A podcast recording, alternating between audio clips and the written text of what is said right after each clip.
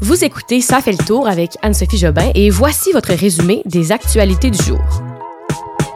Bilan du congrès de la NRA au Texas, la complexité des billets d'avion à 500 dollars et les forces armées doivent changer pour éviter les inconduites sexuelles. Bon lundi tout le monde, j'espère que ça va bien. C'est la dernière semaine du podcast de la saison 1.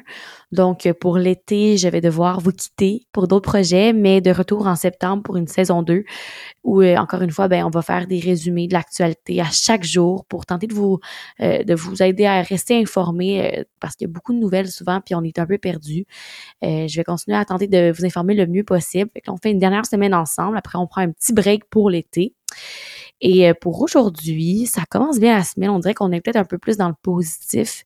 Il y a une bonne nouvelle qui est sortie euh, à propos de la COVID. Bon, je dirais pas que la COVID est derrière nous, mais aujourd'hui, c'est la première fois que je peux dire, lorsque j'ai regardé les nouvelles, qu'il y avait aucun décès de COVID-19 au Québec et cinq hospitalisations de moins. Il y a encore hein, des hospitalisations, je voyais 1000 et plus, mais euh, pas de décès. C'est, rare qu'on a vu cette donnée-là dans les derniers temps. Alors prenons-le prenons-le positivement pour commencer la semaine et on y va sans plus tarder avec les actualités d'aujourd'hui. On est le lundi 30 une journaliste d'ici, Clara Loiseau, du Journal de Montréal, était au Texas ce week-end pour le congrès de la NRA, donc euh, le National Rifle Association. C'est le plus grand rassemblement annuel de fabricants d'armes. C'est un gros événement là, qui a lieu à chaque année aux États-Unis pour protéger le droit de posséder et de porter des armes là-bas parce qu'on s'entend que là-bas, c'est une thématique euh, incontournable sur la scène politique, c'est vraiment dans les débats politiques américains tout le temps.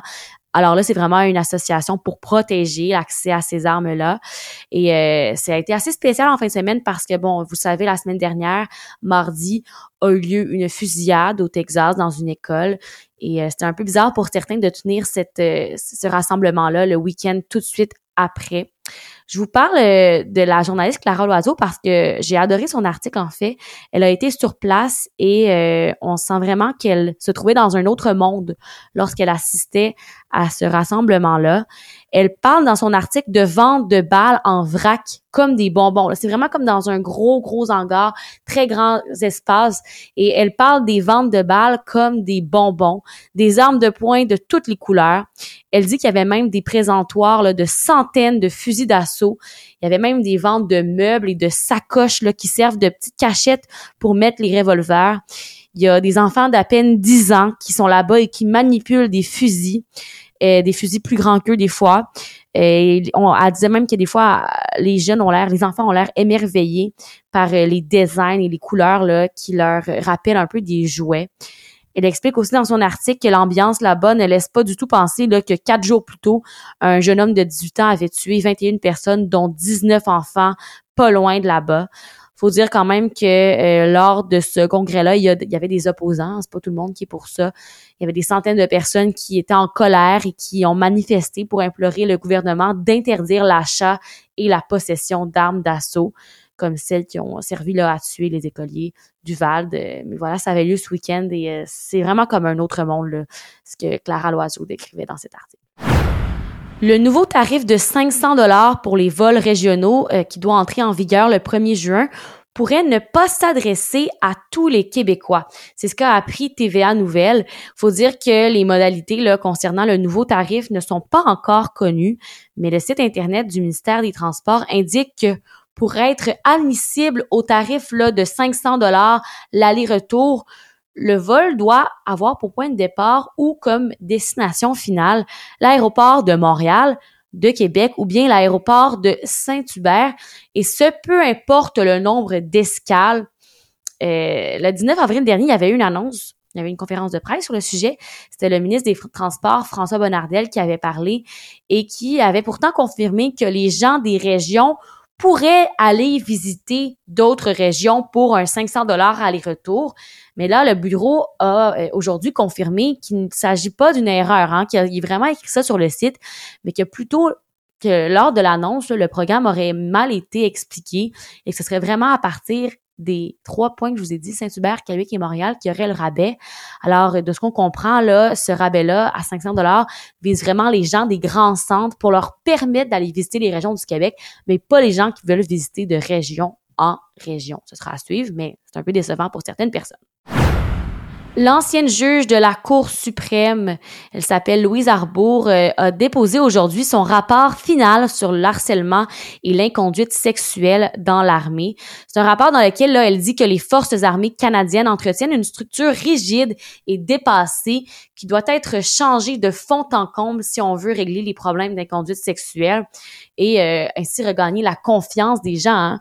Parce qu'en ce moment, les femmes, ben c'est pas toujours encourageant de de ben, de se rendre dans les forces armées canadiennes. Alors c'est vraiment une confiance que l'armée a besoin pour fonctionner la ministre de la Défense nationale, Anita Anand, va immédiatement mettre en place les recommandations. Il y en a 48 quand même. Hein. Elle dit qu'elle ne sait pas si elle va être en mesure de toutes les appliquer, mais qu'elle va vraiment tenter de mettre ces recommandations-là en place pour éviter les inconduites sexuelles. J'ai pas le temps dans le podcast de tout vous expliquer les recommandations, mais en gros, une qui est très importante, c'est qu'elle recommande euh, en particulier que les accusations d'infraction au code criminel à caractère sexuel qui vise quelqu'un des forces armées ne révèle plus de la justice militaire, hein, parce que c'était ça avant. On veut maintenant que ça devienne plutôt la compétence des autorités civiles. Donc que ce soit, ce soit pas juste euh, comme un procès dans l'armée, mais que ce soit vraiment au civil, comme n'importe quel autre procès d'inconduite sexuelle. Euh, fait que, que ce soit vraiment là traité par la Commission canadienne des droits de la personne. Je vous rappelle que c'est important là, en, fait de mettre des mesures en place, surtout que on sait que quatre militaires par jour sont victimes d'une agression sexuelle sur leur lieu de travail. Ça fait donc 900 membres des forces régulières là, et 600 de la réserve. Ça, c'est des données qui ont été publiées en 2018 par Statistique Canada, donc c'est vraiment important là, de prendre ça au sérieux. Quelques mots sur l'Ukraine. Hein. Premièrement, je vous parle de Zelensky qui s'est rendu dans l'Est pour la première fois depuis l'invasion russe. Il s'agit plus précisément de la première visite du président ukrainien à l'extérieur de la région de Kiev, la capitale, depuis le début de l'invasion russe. Il était dans la région de Kharkiv, qui est de nouveau soumise à des bombardements assez violent. Il y avait eu quand même des semaines de relative accalmie, mais là, c'est vraiment reparti. Le président a profité de cette visite pour honorer des soldats ukrainiens, en fait, les soldats ukrainiens qui ont repris 5 du territoire qui était vraiment là, occupé par les forces russes dans la région. Et il a aussi fait comprendre lors d'un discours que les occupants euh, avaient aucune chance, hein, que les Ukrainiens se défendront jusqu'au bout, qu'ils veulent gagner. Une autre nouvelle sur l'Ukraine, on a appris ce matin qu'un journaliste français qui travaillait pour la chaîne TV BFM TV et qui accompagnait des civils à bord d'un autobus humanitaire a été tué en Ukraine. C'est toujours triste de voir des gens qui réalisent leur travail là, et qui sont tués sur le champ de bataille. Finalement, dernière nouvelle sur l'Ukraine, l'armée russe a annoncé euh, samedi avoir effectué avec succès un nouveau tir de missiles hypersoniques. Je vous en, parle parce qu'il y a une vidéo que j'ai mise dans la description du podcast qui est quand même saisissante euh, et euh, impressionnante. Là, c'est vraiment un missile puissant. C'est un peu inquiétant de voir ça et angoissant parce que on voit vraiment que la technologie est rendue loin. Si ça vous intéresse, j'ai mis une vidéo dans la description. c'est un missile dans le fond qui s'appelle le missile Zircon qui a été tiré depuis la mer de Barents et qui est euh, tiré vers une cible dans les eaux de la mer Blanche. Donc, c'est pas tiré sur des gens, euh, c'est dans l'article. La cible a été tirée avec succès selon le ministère russe de la Défense. C'est vraiment précis. Faut dire que ce genre de missiles-là appartiennent à une famille de nouvelles armes développées par la Russie que Vladimir Poutine qualifie d'invincibles. Félix Auger aliassim a subi une défaite crève-cœur au bout de plus de quatre heures de jeu face à Raphaël Nadal en huitième de finale hier. C'est notre joueur québécois là qui a quand même réussi un rare exploit. C'est décevant qu'il n'ait pas gagné, mais il a quand même très bien joué. En fait, c'était seulement la troisième fois de sa carrière que Raphaël Nadal, très grand joueur, était poussé à la limite des 5-7 en 112 matchs. Félix était quand même content, vous comprendrez, là, parce que c'est quand même un exploit. Il a confirmé euh, qu'il y avait eu des choses positives dans ce match, un match qui a été très long. Il dit qu'il y avait des bonnes choses sur lesquelles il pouvait construire pour la suite. Donc, il a vraiment appris de ses erreurs, même si c'est pas seulement des erreurs, il y a beaucoup de beau là-dedans. Il a ajouté que malgré tout, le positif dans tout ça, ben Euh, ça reste quand même difficile à avaler parce qu'il aurait bien aimé gagner, c'est normal. Mais euh, le fait de savoir qu'il y a vraiment ça en lui et qu'il aurait peut-être pu battre le grand joueur Rafael Nadal, ben ça l'encourageait pour la suite. Petit retour dans le passé pour conclure. Je retourne au 30 mai 2002 il y a 20 ans.